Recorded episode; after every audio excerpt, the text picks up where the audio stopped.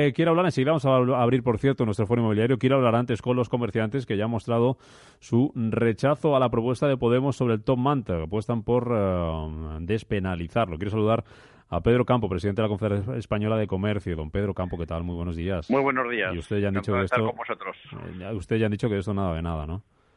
Pues yo no sé, yo realmente que, que, salga a la palestra una propuesta como la que hace un partido político, en teoría, que tienen que ser personas responsables, cumplidoras de la ley, hacerlas cumplir, etcétera, realmente es un sinsentido. En ese sentido, eh, primero esa propuesta y segundo que, quieren legalizar algo que es ilegal, pero no solamente que es ilegal la actividad, o sea, la venta eh, callejera eh, tal y como se dice, sino la procedencia de los productos, que estamos hablando de grandes mafias, que son productos falsificados, o sea, que todavía tiene más gracia la cosa. Y, y, luego, una reflexión también importante, que es que los comerciantes de este país, que tenemos menos de cinco trabajadores, que estamos de nueve de la mañana a nueve de la noche, que estamos pasándolas mm, con muchas complicaciones, por decir de otra forma, que nuestros trabajadores también están haciendo un esfuerzo importante. ¿Qué es? Que nosotros no tenemos derecho a nada. Nos pueden dar por todos los lados. Ustedes seguirían teniendo, don Pedro, muchas obligaciones, muchos impuestos que pagar, muchos alquileres, muchas cosas, ¿no? Nosotros tenemos que pagar, entre otras cosas, impuestos para que estos señores cobren sus, sus, sueldos, para que estos señores tengan unos privilegios que los demás eh, contribuyentes de Hacienda no los tenemos, etcétera, etcétera, etcétera. Y es más, estamos sujetos a inspecciones para cumplir las normativas eh, que, son legales y que nosotros aceptamos. Y nosotros lo único que pedimos es que haya unas reglas de juego para todos igual, que es una actividad comercial, hay una ley y hay que cumplirla, punto.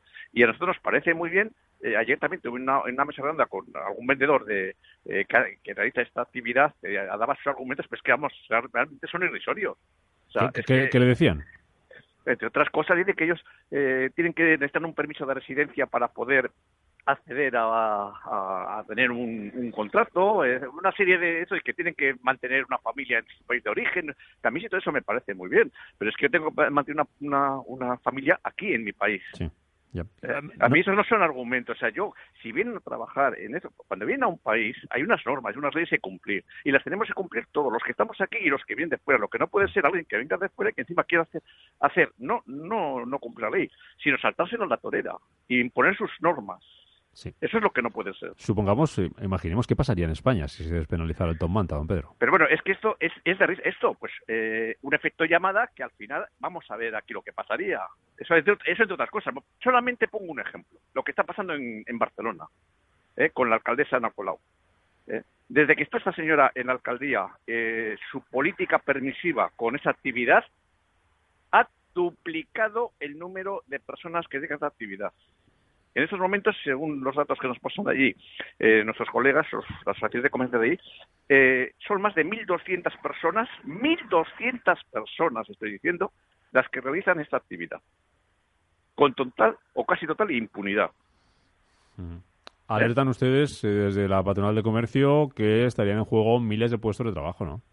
Nosotros tenemos casi, sí, por supuesto. Nosotros ya lo venimos denunciando. Esto no es nuevo. es que nosotros lo venimos denunciando. Lo que pasa es que a los políticos, por los motivos que sea, esto pues no es una cosa que, les hace gracia, hacen oídos sordos, lo dan carpetazo, lo van dejando pasar y, es un problema que para nosotros es fundamental para la supervivencia de mucho comercio minorista. Estoy hablando de comercio de, eh, de comercios autónomos, de comerciantes que tienen dos, tres y cuatro trabajadores, que nosotros que hay comercios de comercios que han cerrado, que no puede ser que un comercio de bolsos, de paraguas, eh, un día de lluvia su puerta tenga a dos o tres vendedores ¿eh? que sin ningún tipo de, permiso ni de impuestos están vendiendo lo mismo que dentro.